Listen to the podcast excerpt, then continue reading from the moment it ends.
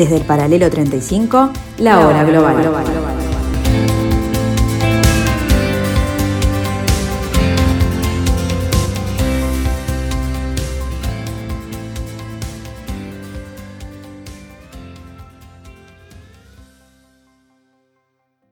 Muy buenas tardes amigos, otra vez, otra vez juntos, otra vez en la tarde de Radio Mundo, otra vez en el 1170 AM de vuestro dial, en un nuevo capítulo en este martes 23 de noviembre del año 2021 de la hora global.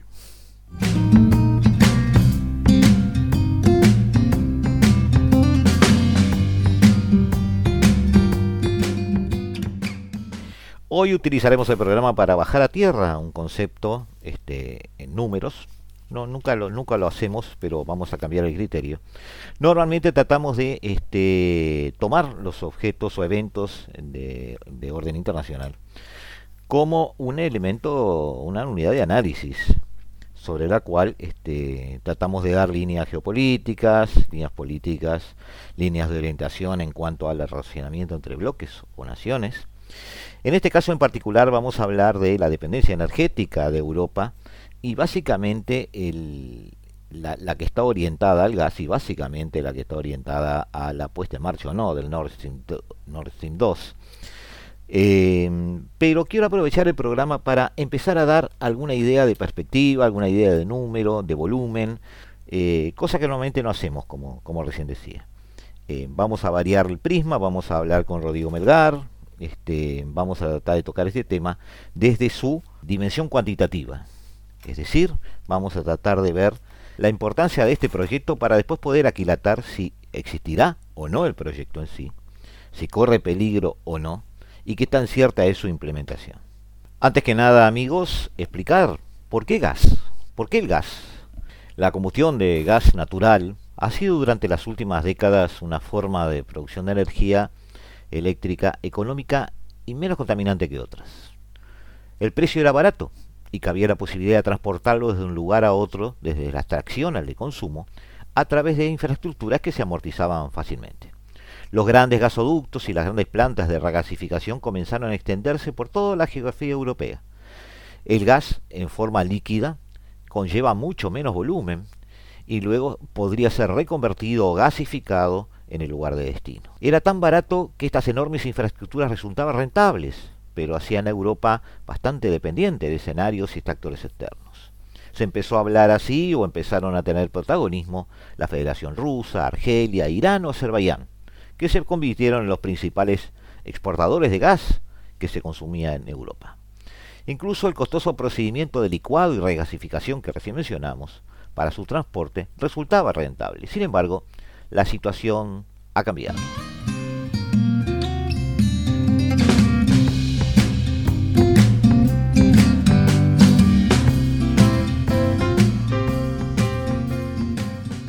Se ha tornado protagonista por la creciente dependencia que tiene Europa cada invierno y este más de el suministro del mismo.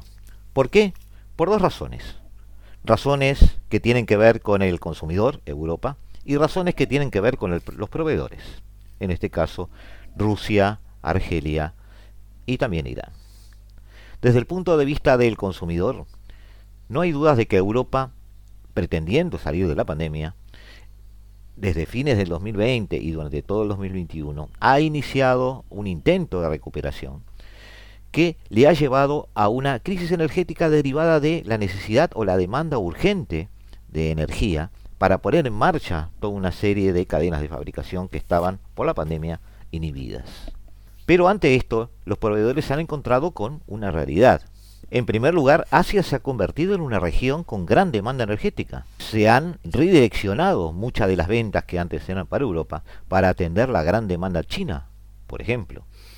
Un país que ya está empezando a programar una serie de cortes eh, de nivel energético debido a la escasez de electricidad a que se va a ver sometida en el próximo semestre. Jefe de Gazprom, Alexei Miller, detalló recientemente en una conferencia que durante el primer semestre de este año el consumo de gas natural en China creció un 15%, mientras que las importaciones de gas se expandieron un 23%. Dada la tendencia alcista actual, se va a terminar el 2021 con un consumo de gas este, de este país, el chino, que llega a 360 mil millones de metros cúbicos.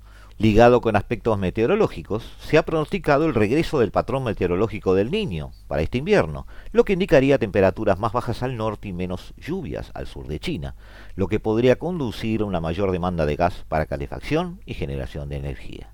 El gobierno central chino ha instado a empresas de energía a intensificar sus esfuerzos para impulsar el suministro de gas antes de que surja la demanda de calefacción en invierno a mediados de noviembre. Rusia tiene entonces ya una demanda latente a la que está prestando atención. Por otro lado, eh, España, en enero del 2021, durante la borrasca Filomena, se vio obligado a utilizar sus reservas estratégicas de gas natural y esa situación se abordó con dos gasoductos provenientes de Argelia, que fueron abiertos, y que uno de ellos recientemente, debido a la tensión entre Argelia y Marruecos, ha sido cerrado, pues atraviesa territorio marroquí. El gobierno de Argelia se ha comprometido a aumentar el suministro por el segundo gasoducto que une directamente por mar el país africano con la península ibérica. Pero el aumento de bombeo no puede suplir complementariamente el cierre de la otra infraestructura. Llegado a este punto, las tensiones geopolíticas que rodean Europa, las propias tensiones intraeuropeas, han generado un aumento de precios del gas. Eh, debe comprar suministros en mercados internacionales, adquiere dependencia en ese sentido, y la subida de los precios está relacionada con este auge y una capacidad de extracción y distribución limitada, pero también con la falta de análisis prospectivo con el que gestionó el cierre de otras fuentes de suministro eléctrico. Y aquí está, me parece, el meollo del tema más allá de que Europa como cada invierno tenga eh, evidencia una dependencia, también es cierto que ha faltado previsión para ordenar el proceso de transición energético europeo, de energías no renovables a renovables. El COP26 ha sido una orgía de discursos en el sentido de eh, mudarse rápidamente al universo renovable. Pero, sin embargo, se limitó el debate público, no se combatieron argumentos simplistas y simplificadores contra la energía nuclear, se desechó prematuramente esta y las nuevas energías renovables pasaron a ser estrellas del futuro sin tener presente el, propio presente, valga la redundancia. El resultado es que ahora Europa va a estar sometida a grandes tensiones energéticas durante un tiempo que todavía no podemos prever. Lo cierto es que eh, a los problemas que está planteando Argelia, dejando a España complicada en cuanto a sus reservas, se están agregando grandes, graves problemas de seguridad y posicionamiento geopolítico de los países por donde pasan los gasoductos rusos y donde pasaría el siguiente eh, gasoducto, este Nord Stream 2, que es una copia fiel del primero, se construye al lado del primero, prácticamente es duplicar la vía de ingreso. Este, en una Europa que depende, en un 46%, los números varían, entre un 40 y un 45% del gas que importa este, Europa es ruso. El 20% es noruego, el 11% Argelia, a través de esos dos gasoductos, de los cuales hay uno solo operativo, un 6% norteamericano, y viene un 4% de Qatar, y después hay un 10 y pico por ciento, o el resto, no saqué todavía las cuentas, pero anda por allí, de diferentes este, orígenes.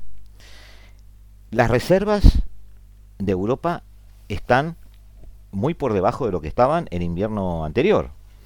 Europa tuvo en base a esta eh, recuperación de estos últimos meses, tratando de fomentar una reactivación industrial y económica que le llevó una gran utilización de energía. El gas este, ruso en particular ingresa hoy a través, desde el este, a través de dos grandes gasoductos, uno a través de Ucrania, que va a ser la gran damnificada si se concentra el ingreso de gas a través del Nord Stream, porque dada su este, posición enfrentada a Moscú, podría ser este, castigada, entre comillas, por, por, Moscú, este, justamente cortándole el, el, tránsito de gas por su territorio, lo cual implica una serie de ingresos millonarios. Una, una segundo oleoducto más al norte que entra por Polonia a Europa y por Bielorrusia, que ha sido moneda de cambio o de negociación entre este, Lukashenko en estas últimas semanas, este, amenazando con cortar ese, justamente ese tránsito de gas. Este, y luego el Nord Stream 1, que es el, gasoducto que está hoy en el Báltico operativo, a la espera del, del Nord Stream 2. Bien. Estados Unidos ha planteado su preocupación de que eh, Rusia no utilice el gas como una arma, como un arma geopolítica un arma de eh, presión o extorsión sobre Europa. Lo que pasa es que eso es inevitable. Cualquiera de los países que están habitando este planeta utiliza de alguna manera los productos que produce como una especie de arma arrojadiza desde el punto de vista de la relación comercial, política y a veces militar en el caso de las potencias. Sino, ¿qué sentido tienen eh, las propias sanciones? No son más que eso, utilizar elementos, productos, aranceles, eh, herramientas de tipo comercial, político o incluso militar para forzar a un país adversario o amigo o negociador o vecino a un determinado tipo de comportamiento. Cabe anotar entonces un detalle interesante. Podemos preguntarnos, bueno, a largo plazo, ¿quién va a seguir proveyendo gas con cierta regularidad y seguridad y quién no? ¿Quién puede hacerlo y quién no? Estaría muy bueno hacer un repaso de las reservas de los grandes productores de gas en el planeta. Uno de ellos es Estados Unidos, quien después de 2005, adoptando el sistema de fracking para la extracción de hidrocarburos, incluyendo petróleo, este, y trabajó sobre ese tema, ha logrado una productividad altísima y se ha convertido en un gran productor de gas. Es, hoy tiene el 23%, estamos hablando de casi la cuarta parte de la producción de gas a nivel planetario. Por supuesto, mucho de ello eh, consumido en su propio mercado interno. Pero, ¿qué pasa a la larga? Es decir, ¿Puede alguien, una potencia, empezar a suministrar gas solamente para sostener un dominio sobre un bloque o un área? Bueno, dependerá de sus reservas, dependerá del gas que tenga realmente hasta que se le acabe. Hoy, quien tiene eh, las mayores reservas de gas en el planeta son las, eh, los reinos del Oriente Medio, donde estamos contando 2.800 trillones de pies cúbicos. 2.800. En segundo lugar viene Rusia, 1.300 millones de trillones, perdón, de pies cúbicos.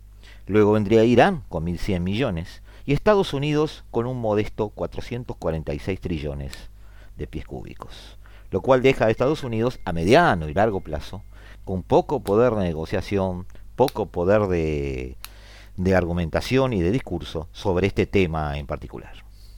Todo esto ya lo hemos dicho, todo esto está en los titulares, ustedes lo pueden leer en cualquier lado. Lo que queremos ver con Rodrigo ahora, después de la pausa, es eh, cuál puede ser eh, las reacciones, los comportamientos este, geopolíticos de los líderes de todos estos bloques, teniendo en cuenta que el invierno empieza y que eh, la dependencia europea ya es multifacética.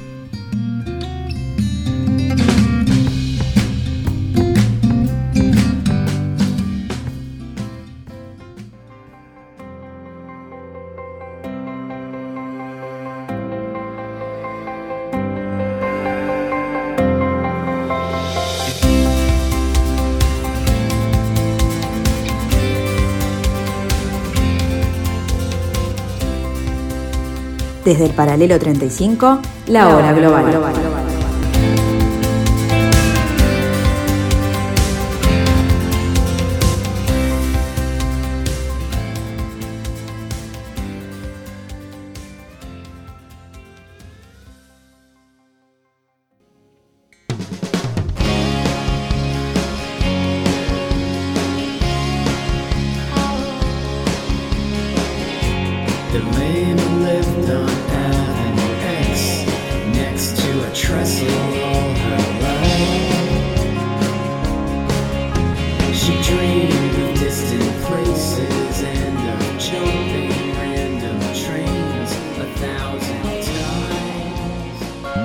todo este panorama que nos sumerge a una Europa tirando hacia la piscina de un invierno con un gas limitado, con un protagonista central que es Rusia, pero además con una vuelta de tuerca con un protagonista lateral que es Argelia, que acaba de suspender la transmisión del gas de uno de los gasoductos que alimentan España por eh, la incómoda, sorprendente y un poco bizarra este, razón de que pasaba por Marruecos. eh, el enfrentamiento argelino-marroquí eh, ha dejado a España prácticamente con la mitad del gas que recibía anualmente. Eso lo único que hace es echar más leña al fuego. ¿Y qué es el fuego? El fuego es el suministro de gas a Europa.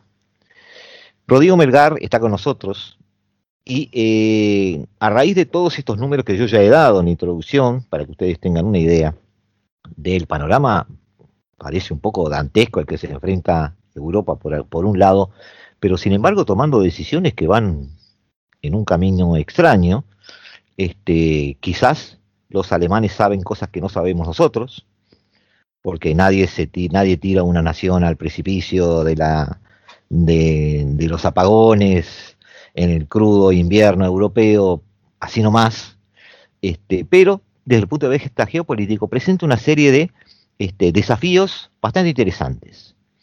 Rodrigo, bienvenido. Buenos días, Gustavo. Muchas gracias. Europa, la potencia central, hay que tomarla como una para este tipo de análisis, ¿no? Eh, no, no es una sola. Podríamos hablar del eje franco-alemán, lo hablamos contigo en un recordado programa muy lindo que yo le tengo mucho cariño. Podríamos hablar de, la deriva española, de Italia buscando mezclar, mecharse allí entre este Macron y el que venga en Berlín. Draghi es muy vivo en ese sentido. Pero en realidad hablamos de Europa como una entidad porque Europa, gracias a el artilugio o la siempre presente excusa del enemigo común, y gracias a, desde el otro lado, desde atrás, el empujón de, Biden, este, Europa se ve enfrentada a, tomar decisiones frente a Rusia, o a, temas que tengan que ver con Rusia, llámese Ucrania, llámese Polonia, llámese Bielorrusia, llámese lo que sea. Pero hoy nos convoca el gas. El Nord Stream 2 era la gran apuesta geopolítica de, Putin. ¿Voy bien? Vas bien. Igual yo quiero hacer una, una pequeña acotación y es que en realidad, si bien es verdad que, está que de alguna manera lo que nos convoca hoy es el tema del gas, no creo que, puedan, que podamos decir verdaderamente que es, una cuestión, digamos, fácilmente discernible o separable del el tema de Ucrania y más aún recientemente del tema bielorruso. De alguna manera, el rompimiento con, con Moscú viene de la mano de todas estas crisis previas que ha experimentado el sistema. Nunca, nunca estaremos frente a esta crisis, digamos, o frente a este posible, esta posible cancelación del Nord Stream 2 si no fuera por el hecho de que hay una gran, gran, digamos, animosidad frente a Moscú. Y eso es producto de estas acciones pasadas. Ah, bueno, eso, eso me interesaría entonces, si tú me permitís un paréntesis, entonces prefiero hacer un paréntesis de 4 o 5 minutos. Porque, te explico por qué. Yo estuve en contacto hace unas semanas con José Antonio Sarabia, en Moscú, a quien tú conoces, y él me decía una frase que me impactó bastante. Yo le digo, José, tú estás allí en Moscú, ¿qué es lo que estás viendo de la relación Rusia-Occidente? Y José me decía, Gustavo, desde Moscú, acá se nota que Europa avanza. Es decir, Europa avanza sobre las fronteras rusas, avanza con gestos chicos, medianos y grandes. Entonces, eh, Rodrigo, se nos viene, prensa mediante, este semestre que viene, un gran relato global donde hay malos y buenos y unos se echan las culpas a otros volvemos a una especie de guerra fría donde Moscú tiene la culpa de todo, o volvemos a una argumentación soviética donde Europa está poniendo excusas para ponerlo como malo de la película. Eh, los, dos, los dos discursos están empezando a florecer. Entonces, a raíz de lo que has dicho recién, me gustaría eh, que tú nos ubiques en tu punto de vista en eso, o sea, ¿Cómo tenemos que ver esto? Europa está rompiendo con Rusia, eh, Europa está buscando provocar a Rusia, Rusia ya tiene elementos suficientes para ser considerado un peligro para Europa y en realidad Europa lo que está haciendo es poniendo las cosas en su lugar, o Europa, en palabras de Putin, está cruzando líneas rojas realmente.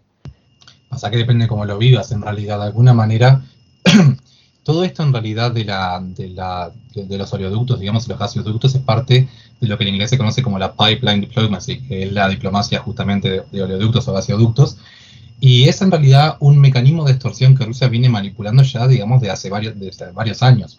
De hecho, originalmente estaba presente en la crisis de Ucrania. Eh, recordemos que en realidad la contrapartida al arriendo de la base naval de Sebastopol, que era efectivamente, si mal no recuerdo, 25 años de provisión, de, digamos, de gas de Gazprom, eh, que, digamos, cuando en realidad, digamos, el, Ucrania reniega de dicho tratado, en realidad es que ahí eh, pasa todo, el, toda la, crisis de Crimea.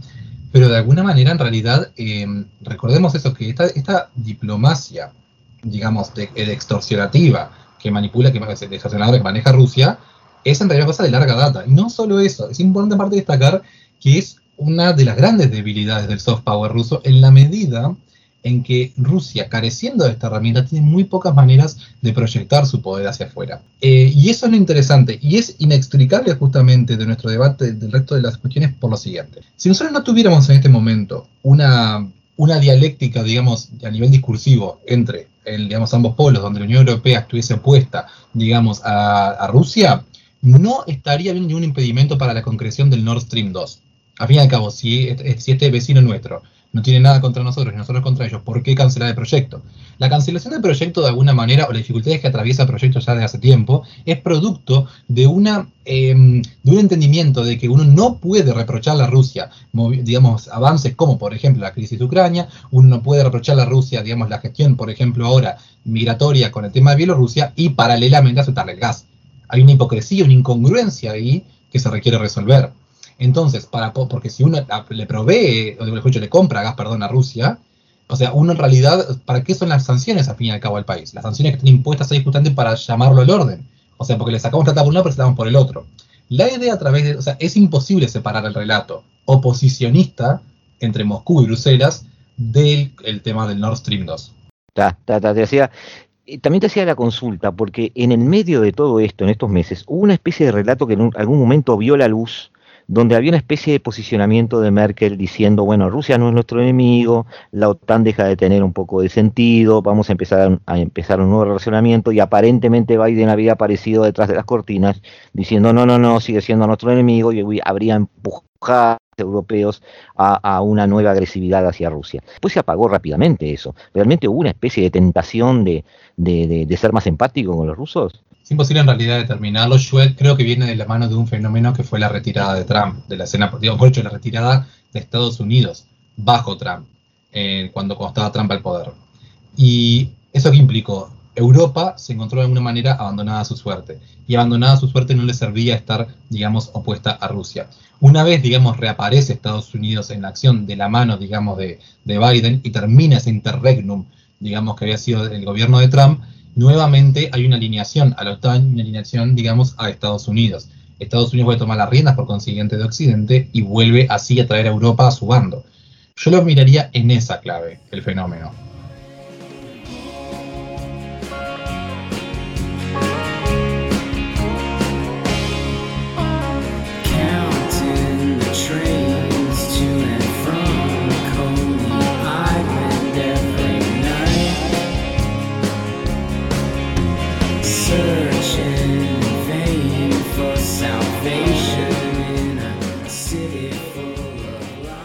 Entonces, volvemos a un esquema muy similar a la Guerra Fría, entonces, desde el punto de vista del juego diplomático. Eh, digamos, en, carente del componente ideológico. Esa, está más cómodo para poder analizarlo. digamos, carente del sesgo, digamos, de componente ideológico e, incluso con una OTAN, digamos, vis a vis la Unión Soviética mucho más poderosa, o sea, la Rusia moderna, perdón, no la Unión Soviética, eh, pero sí es verdad, digamos, que eh, hay una, digamos, oposición entre el mundo occidental y Moscú. Ya no corre esta división por, por líneas ideológicas, pero sí por esferas de influencia mucho más reducidas en el caso de, Rusia, porque Rusia tiene un poder en comparación con el de la Unión Soviética mucho más ínfimo, pero de cualquier manera hay una, una oposición, sí, bajo esos conceptos. Estoy pensando, me dejaste pensando porque esto mismo que has dicho de la relación con Putin es lo mismo que he escuchado estos días con respecto a Lukashenko. Es decir, Merkel llama a Lukashenko por el tema de la inmigración este, a través de la frontera polaca. La primera respuesta que le da Lukashenko es, esta misma semana me están eh, enviando un quinto paquete de sanciones, no me reconocen como presidente de Bielorrusia y quieren hablar conmigo sobre un problema de fronteras. ¿Me reconocen o no me reconocen? Entonces, Europa está, más allá de que como tú decís, las sanciones tienen que tener un sentido, Europa también tiene que empezar a decidir un poco más prolijamente este, ir en un sentido o en otro, ¿no? Porque como tú decís, esto también se aplica al caso bielorruso, es decir, ¿para qué están las sanciones? Bueno, no lo reconozco, algún tipo de sanciones. Bueno, pero entonces el diálogo se va a hacer imposible. Europa sigue teniendo un problema de relacionamiento con lo que era la cortina de hierro. Lo que pasa es que el régimen de Lukashenko, o sea, entiendo cuál es la, por, dónde vas, pero no es necesariamente... Mira que yo no estoy este, argumentando nada, te estoy transmitiendo mi confusión. No, no, no, de cualquier manera, no es que en realidad eh, haya una incongruencia en esa actitud, sino que en realidad hay un régimen con el cual hay una hostilidad muy marcada, que es el régimen de Minsk, o sea, Lukashenko, que él en realidad, por su hostilidad con la Unión Europea, les está mandando estos refugiados y, digamos, no hace nada, demasiado para gestionarlos. ¿Qué pasa? Em, esto no es tanto como que Merkel está intentando tener acercamientos para gestionar lo de los refugiados y a la vez la incongruencia de que no reconoce a su régimen, sino que en realidad el tema es que este es un régimen que Europa no estaría, digamos, reconociendo y que igual, o, sea, o más bien para presionar a Europa o para, digamos, eh, bueno, digamos, como ya como que están en malos términos, digamos, complicarle la vida, por así decirlo, le manda a los refugiados. Está, hay un modus vivendi que mínimo que hay que establecer. Así, así digamos, las relaciones están tensas. Son como una pareja divorciada. Igual, si comparten hijos, tienen que hablarlo. Bueno, es más o menos lo mismo, de cualquier manera. Pero esto no implica que tengan que encontrar un modus vivendi ameno. Sí implica que tienen que tratar en alguna dimensión, me parece. Ok, eh, esto se complica mucho más con el tema misiles y se complica mucho más entrando en el invierno. Ahora sí vamos al tema energético, que es lo que nos convocaba hoy. En este estado de cosas, bueno, ya me, me, me, me, pintaste un panorama mucho más dantesco. En este estado de cosas, este, bueno, es muy difícil el diálogo, pero Europa necesita el gas. Más aparte porque estamos con todo el tema no solo del invierno que vos planteás que se, puede venir crudo o lo que sea, sino que aparte venimos de la COP26. COP26 que hizo el énfasis en energías renovables, en energía sostenible, etc. Es muy difícil, digamos, alcanzar la meta de la sustentabilidad energética si no accedemos a una fuente, digamos, de, digamos, bastante insípida o inocua, digamos, eh, a nivel energético como es el gas, efectivamente, en comparación con cualquier otra cosa, del carbón pasando por cualquier otra cosa, ¿no? ¿qué pasa? ¿Cuál es la alternativa igual a esto? El, gran problema que sacuda Alemania acá, o que Alemania es el gran comprador, o, iba a serlo, el Nord Stream 2, es lo reacia que es Alemania a tener fuente, digamos, digamos, energía nuclear. O sea, es el país en Europa que, que, digamos, lidera, en algún sentido de los grandes, la lucha contra la energía nuclear. Ahora bien, la alternativa, lógicamente, a no adquirir este gas eh, ruso sería volver a la energía nuclear a la cual Alemania le, había dado la espalda desde la desastre de Chernobyl, una cosa que se veía muy escéptica en, el país centroeuropeo.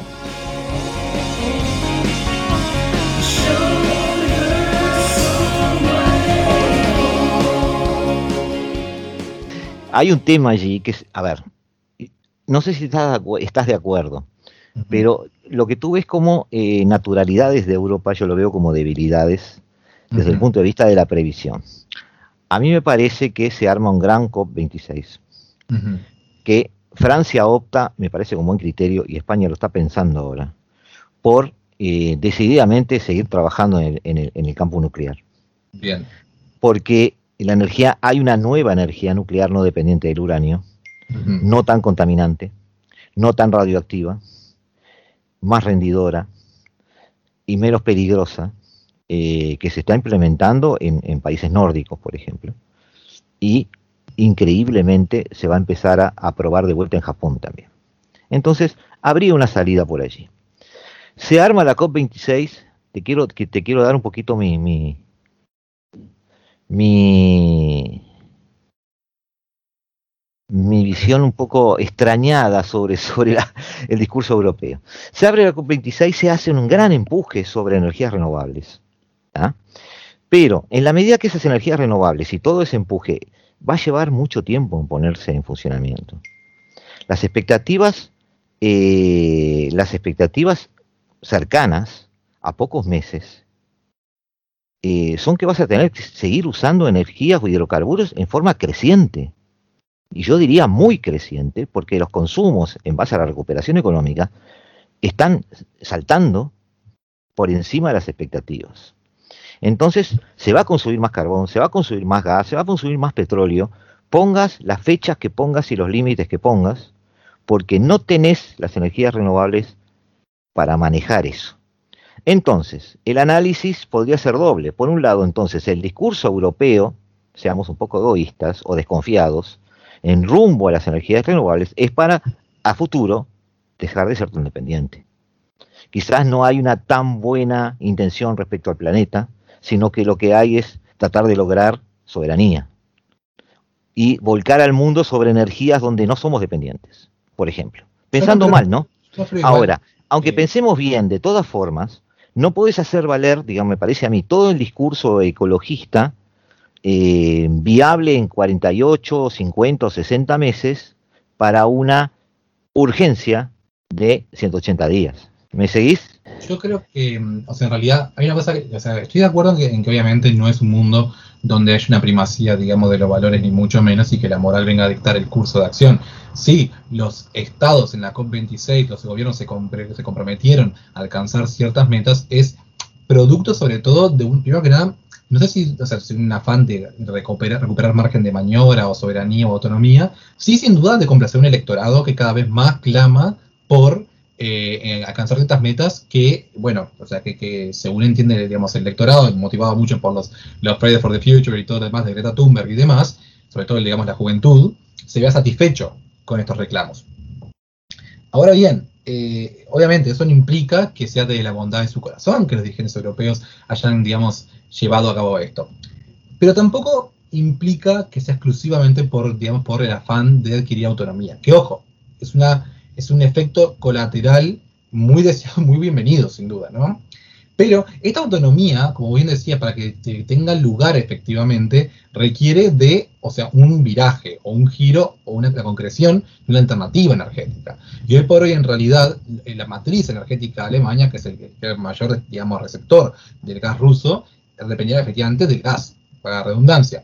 Sin ello, el desafío es qué va a hacer Alemania. Entonces, el gran debate es, se, digamos, se revierte en una matriz energética nuclear, de, la tan odiada energía nuclear, digamos, para Alemania, o, eh, digamos, ceden a los gases del gasoducto ruso. Los recientes sucesos que, ya habíamos digamos, mencionado con todo el tema de, em, de todos los impedimentos burocráticos que Alemania le había impuesto a Rusia para, digamos, tener una filial en Alemania para, como requisito para poder proseguir con el Nord Stream 2, tienen muchas maneras de ser interpretados. O sea, obviamente, primero que nada, es en principio es un impasse temporal, lo cual significa que no debería ser eh, per se un impedimento dirimente. Ahora bien, eh, yo creo, como comentamos en la, conversación previa a dar comienzo al programa, parece que en realidad es muy em, en proyectos de tal envergadura, posponerlos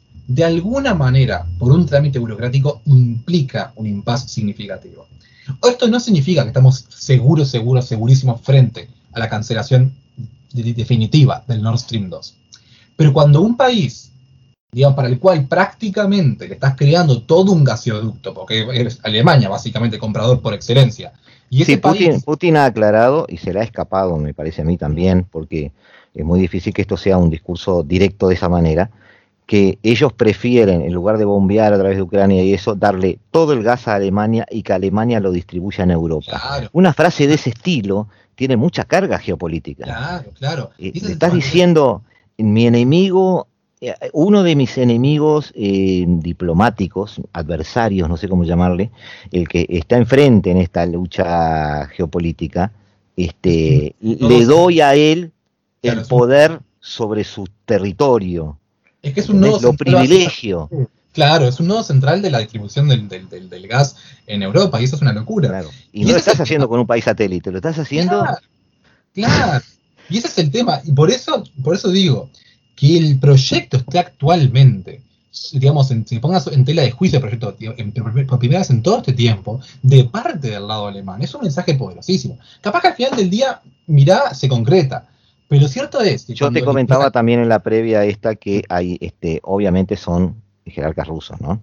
Eh, también están un poco, obviamente, sesgados. Pero ellos decían que eh, lo que se le requiere a eh, Gazprom es que de hecho cumpla con la legalidad este, alemana, que es lo mismo que decir que tiene que ser una compañía alemana la que reciba el gas de este lado del gasoducto. Y aparentemente este jerarca ruso decía que bueno, que ya tenían eh, un edificio, una oficina, una, una filial en Alemania, y que los trámites les iban a llevar dos o tres semanas, que ellos esperaban un poquito de esto y que eh, no se iba a extender al próximo verano. O sea, es un extremo del relato. El otro extremo es que este se, pospone hasta el al año que viene, pero no importa. Eh, cualquiera de esos extremos, estamos hablando de un posicionamiento, ojo, del nuevo gobierno alemán. Sí, que se pospone igual por un año no es el otro extremo, el otro extremo es que se cancele de todo, que para mí es una posibilidad bastante posible. ah, mira. Ese es el tema. El tema es, lo que yo te comentaba era eso, del momento en que vos tenés que uno de los actores más emblemáticos, o el, el, comprador por definición, que sería Alemania, de alguna manera, le pasa a dar la espalda al proyecto, necesariamente, como yo te decía, vos estás con un proyecto de tal dimensión, si tenés verdaderamente un contratiempo, no lo vas a publicar de alguna manera. La publicación, el, hacer eh, de manera oficial o público los contratiempos burocráticos que esto pueda estar pasando, lógicamente estaría conllevando de alguna manera, como te, como te comentaba hoy, es darle la espalda al proyecto in totum, en algún sentido, en su totalidad. Y eso, o sea, para mí, esto bien puede ser la antesala de la cancelación definitiva del proyecto.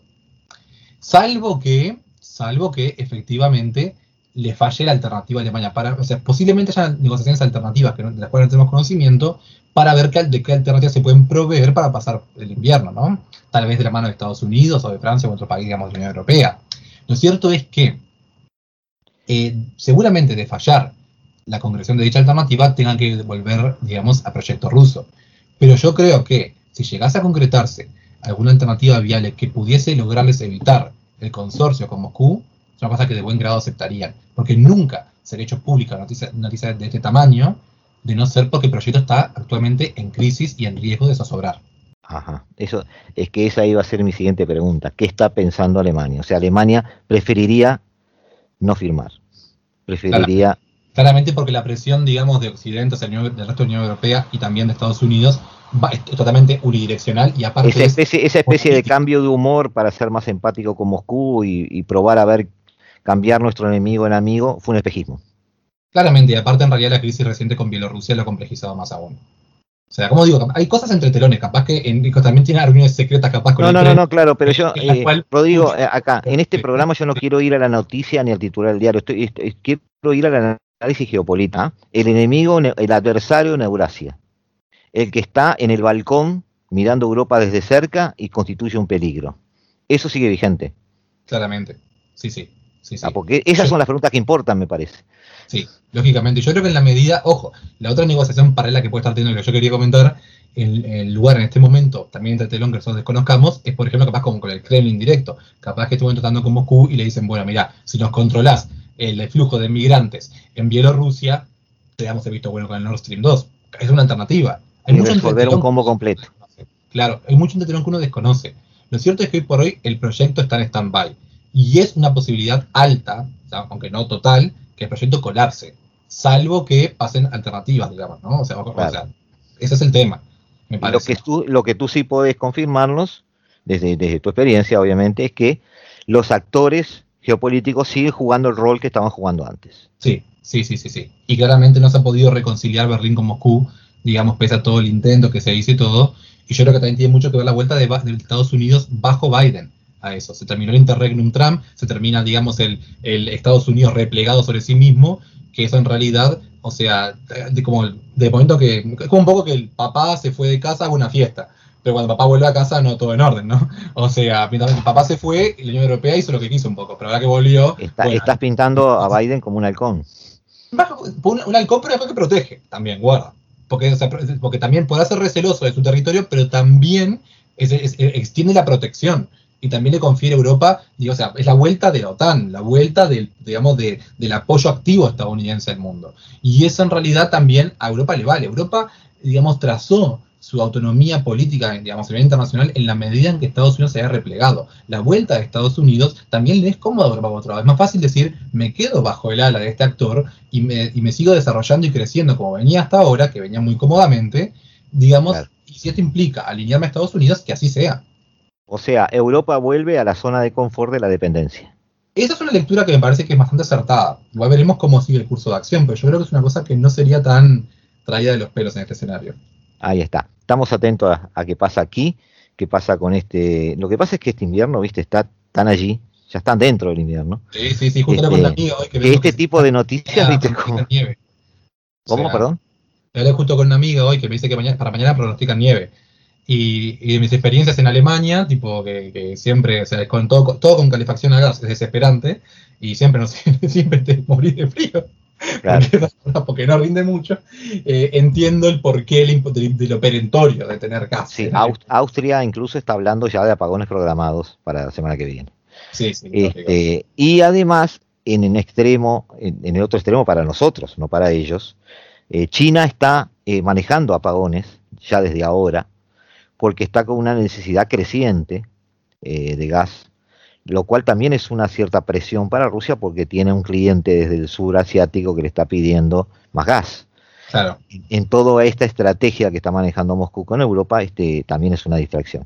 Pero esta, esta especie de, de- de guerra de, de guerra geopolítica en base al gas, ¿cómo fue que tú dijiste la diplomacia del, del gas, Sí, digamos, justamente? De, de gasoducto, sí. Ahí está. Este, mm, vamos a ver, porque además esto no se va a resolver en meses, se va a resolver en días o en semanas. Sin duda. Y es, Sí, imposible hacer, hacer- es imposible hacer futurismo, pero bueno, uno tiene más o menos Pero lo idea. que- Pero lo tenemos cerca, lo tenemos cerca y es, va a ser muy interesante verlo. Nos volvemos a contratar, Rodrigo, cuando esto, eh, el, el- el partido termine. Es decir, estamos Dale, a la mitad del segundo tiempo, no sabemos qué va a pasar. Este, hay muchas es- este, jugadas de riesgo, hay mucha agresividad en el campo, puede haber expulsados o no. Este, así que el partido puede terminar de cualquier forma. Bueno, Eh, en- muchísimas en- gracias, un, un gran abrazo otra vez para, por estar con nosotros. Muchas gracias. Bueno, tenemos también, tenemos, para seguir con la metáfora del fútbol, tenemos creo que un poco en Merkel, tenemos a Tavares, ¿no? que que Sí. tengamos ahora y viene Que el se, relevo. que se fue. Ahí está. Vamos, a ver qué pasa con Cole Scholz No. Un gran abrazo, cuídate.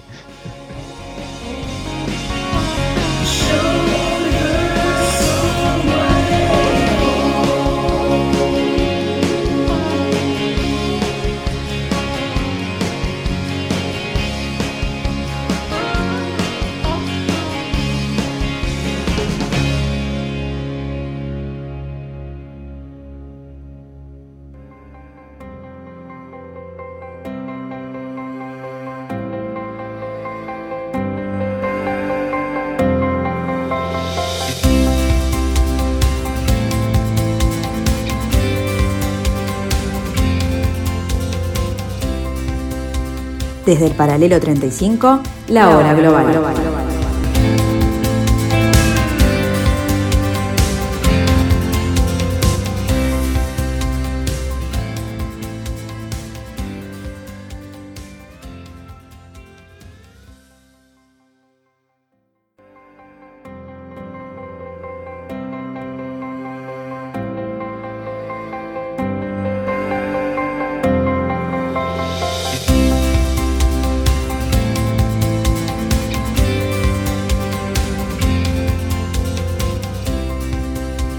Haremos mención ahora, amigos, que algo que nos llamó la atención en algunos informes de alguna prensa y algunos portales de opinión en cuanto a una situación eh, muy especial en este momento de conflictos híbridos, de conflictos internos, de desorden social, de altas temperaturas en muchos de los aspectos de relacionamiento entre los estados-nación o dentro de ellos.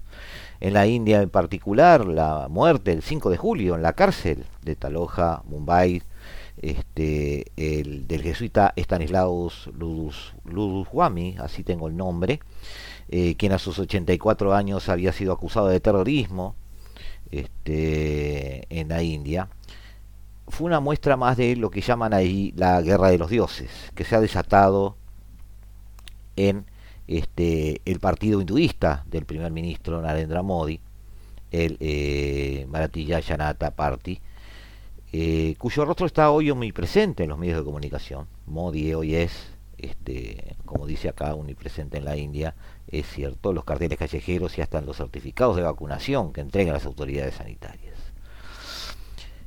Este jesuita, este, Stan Swami, le llaman todos, este, nació en Tamil Nadu en 1937, era discípulo de él del Cámara, el obispo brasileño de Olinda y Recife, al que conoció en Filipinas cuando estudiaba teología y cuyas enseñanzas aplicó entre las comunidades rurales hindúes de la India central. había pedido varias veces su liberación este, porque sufría Parkinson. Un equipo de forenses digitales encontró que piratas informáticos, probablemente al servicio de la unidad antiterrorista india, instalaron en su ordenador archivos con textos que supuestamente le vinculaban con las guerrillas maoístas que operaban desde los años 60 en el Corredor Rojo, que se extiende desde Andhra Pradesh a Bengala Occidental. Tras su detención en octubre del 2020, el jesuita grabó un video donde denunciaba la persecución de escritores, activistas y líderes sociales por disentir con las políticas eh, sectarias del gobierno de Modi. Los ruegos del Vaticano, la Compañía de Jesús y las conferencias episcopales asiáticas no sirvieron de nada. Sobre Swami eh, cayó todo el peso de la ley de prevención de actividades ilegales de 1967, que hoy mantiene detenidas a más de 8.000 personas mientras esperan comparecer ante los jueces. Con anterioridad al 2014, cuando fue elegido Modi, rara vez se aplicaba en casos como los de este activista. Este, un ejemplo es Natalia Narval, una activista feminista liberada en junio tras pasar un año en prisión acusada de incitar al odio contra el gobierno. Narval denuncia que la ley presupone la culpabilidad de los acusados, no su inocencia. Cuando el gobernador este, de Gujarat, eh, que era Modi, eh, lo fue, de hecho, entre el 2001 y el 2014, constató la utilidad política de las creencias religiosas de la mayoría hindú. 850 millones de los casi 1.400 millones de hindúes. El resto pertenece a una eh, de confesionales y tradiciones religiosas, entre los que están 200 millones de musulmanes, 27 eh, millones de cristianos, 22 millones de Sikh, 8 millones de budistas y además judíos, parsis y jainitas. Aunque el Tribunal Supremo eh, de Gujarat, o el Tribunal Superior de Gujarat, lo absolvió en el 2012, muchos siguen considerando a Modi el principal responsable de algunos hechos sospechosamente encadenados que en el 2002 terminaron en disturbios donde murieron más de un millar de musulmanes. En una entrevista del 2013, Modi dijo al respecto que se sentía dolorido como cuando atropellas con el coche a un cachorro.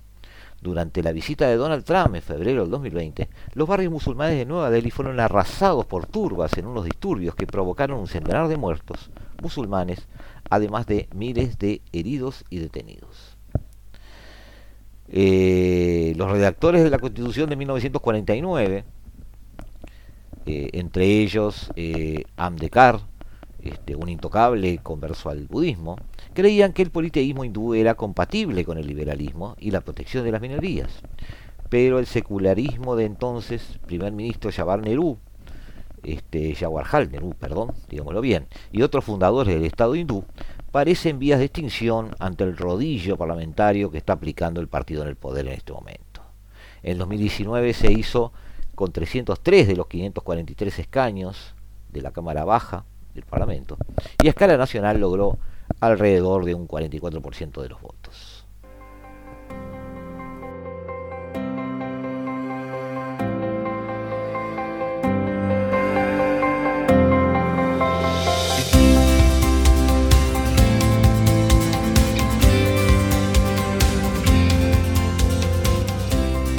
en su este, posturas sus versiones más radicales, la ideología inducta postula crear un Ram Raja, literalmente el reino de Rama, que propiciaría el regreso a la grandeza espiritual, material y territorial de India. El nuevo orden, un estado hinduista indiviso, se extenderá desde el Tíbet a Sri Lanka y desde Irán a Myanmar, y donde la ciudadanía solo será un derecho para los hindúes. Esta especie de utopía se lleva de la teoría a la praxis una vez en el gobierno. Las ideas políticas tienen consecuencias.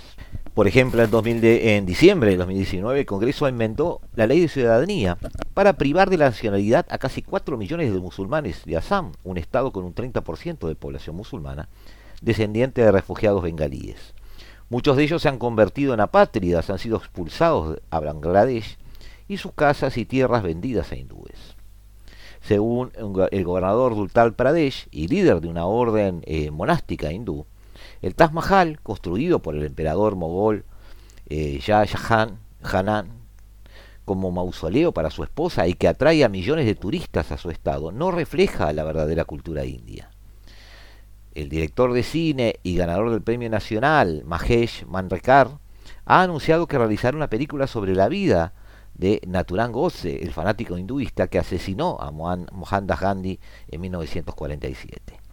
La coalición ultraconservadora, Jan Parivar, que llevó dos veces a Modi al poder en Gujarat y en Nueva Delhi, han podido capear incluso la pandemia, que según datos oficiales se ha cobrado la vida de 329 este, mil personas y perdido 15 millones de puestos de trabajo. En sus peores momentos la crisis, humanitaria, hizo caer la popularidad, de, la popularidad de Modi al 37% frente a un 65% que tenía. En torno al partido político en el poder gira una constelación de organizaciones moderadas como el Consejo Mundial Hindú, pero también otras extremistas, este, y muchas con tinta religioso. Se cree que el secularismo es esencialmente una política de protección de las minorías étnicas y religiosas, pese a que el hinduismo en sí mismo abarca un amplio espectro de comunidades, ritos, creencias y lenguas. Un 58% de los hindúes habla otras lenguas distintas al hindi, lengua materna de Modi. Un 58%, que tiene a sus pies a los influyentes canales de noticias que funcionan, con pocas excepciones, como sus portavoces oficiosos. Los votantes hindúes del secularista Partido del Congreso Nacional Indio, fundado por Nehru en su momento, han desertado en masa al partido de Modi. Eh, Rajiv Gandhi, nieto de Nehru, hijo de Indira Gandhi, lanzó su campaña electoral en el 89 desde un templo de Rama en Ayodhya.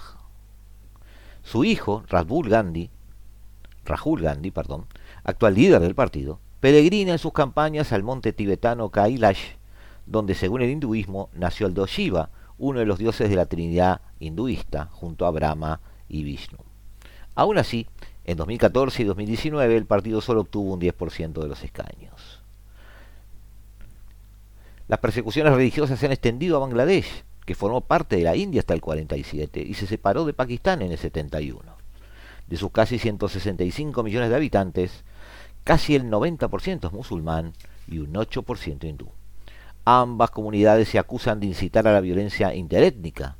Fotografías y videos, probablemente manipulados, de un Corán en las rodillas del dios hindú Hanuman, generaron ataques contra una decena de templos hindúes en Comilia, a 100 kilómetros de la capital. En días sucesivos, la violencia se extendió a 64 distritos donde el gobierno desplegó fuerzas de seguridad que no pudieron o no quisieron impedir ataques a unos 80 santuarios donde murieron más de 150 hindúes. Este es el panorama, amigos, en la India en este momento, donde más allá de la pandemia, más allá de una eh, sospechosa estabilidad política, más allá de un eh, desafiante eh, entorno geopolítico donde India forma parte de acuerdos militares como forma de una contención este, efectiva de China, más allá de todo eso, se vislumbra para complicación de la paz y la prosperidad de los mismos, esta verdadera guerra de los dioses.